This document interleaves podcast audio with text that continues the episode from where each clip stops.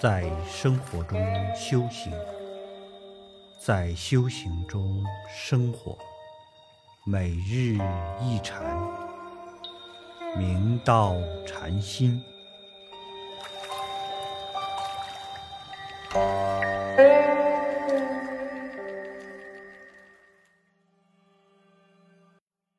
大家请看经文。使宝林古寺自隋末兵火已废，遂于故基重建梵语，严师居之。俄成宝坊，师住九月余日，又为恶党寻逐。师乃遁于前山，被其纵火焚草木，师隐身哀入石中得免。六祖大师开始道。当时齐地有座宝林古寺，可惜自从隋朝末年，经过兵灾战火，已经成为废墟。现在当地信众同心协力，在古寺原有基础上重建庄严梵刹寺宇，延请六祖大师主持该寺弘法立生。由于祖师威德。和大家众志成城，很快就建成了一座宝刹。从古至今，建寺安僧功德无量，有识之士应极力效仿。久远以来，有一位长者发心建一座寺院，所有的物资基本准备就绪，唯有缺少大殿柱子下一块基石。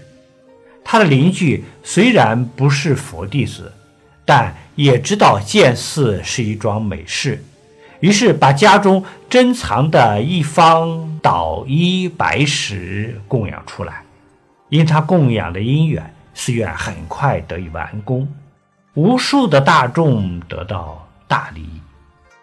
这位邻人命中之后，因为他供养积石的福德，得以往生刀立天。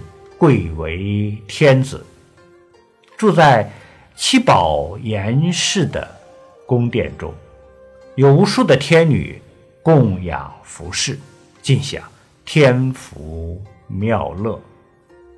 后来，这所寺院因年久失修，最终倒塌而不复存在。又过了很长时间，有一位农夫在寺院的旧址牵牛犁地。忽然发现地底下有物不能畅通，挖开发现有一块巨大的白石，于是他动念想请众人一起将此石移走。此时，刀立天的天子突然感到天宫震动，其神色大变，感知不好，马上以天眼通探查究竟。他知道是农夫要移走他得以升天的福德之石的原因，焦急之下，他便化作人身来到农夫的面前说：“你想移开这块石头耕种田地，从事耕种如此辛苦，一年也不会有多少的收益。我送给你五百两黄金，但是。”你要答应我，不可以再移此事。农夫听后大为惊奇的问：“你是何人？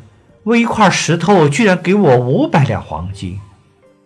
此时，天子恢复天人之身，说：“我久远以来也是这一方土地人士，因为捐石建寺的功德。”得以升刀立天，一旦你毁掉此升天的基石，对你我皆是祸患。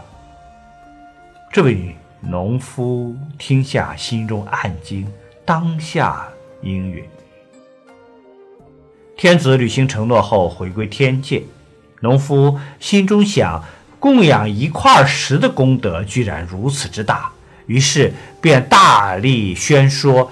捐石升天的故事，感召大众一起出钱出物。没有多久，在古寺原址上，一座宏伟的佛寺拔地而起，重新恢复往昔鼎盛的香火。我们继续看经文。六祖大师主持道场弘法只有九个多月，却又被想夺取依法的恶党寻找追逐到此。祖师不愿起纷争，于是隐藏在前山中。那些恶党们仍不肯善罢甘休，竟纵火焚烧前山的草木，想逼六祖出来。在这危急情形下，祖师就善巧隐身，挨入山上的大石缝隙中，方幸免于难。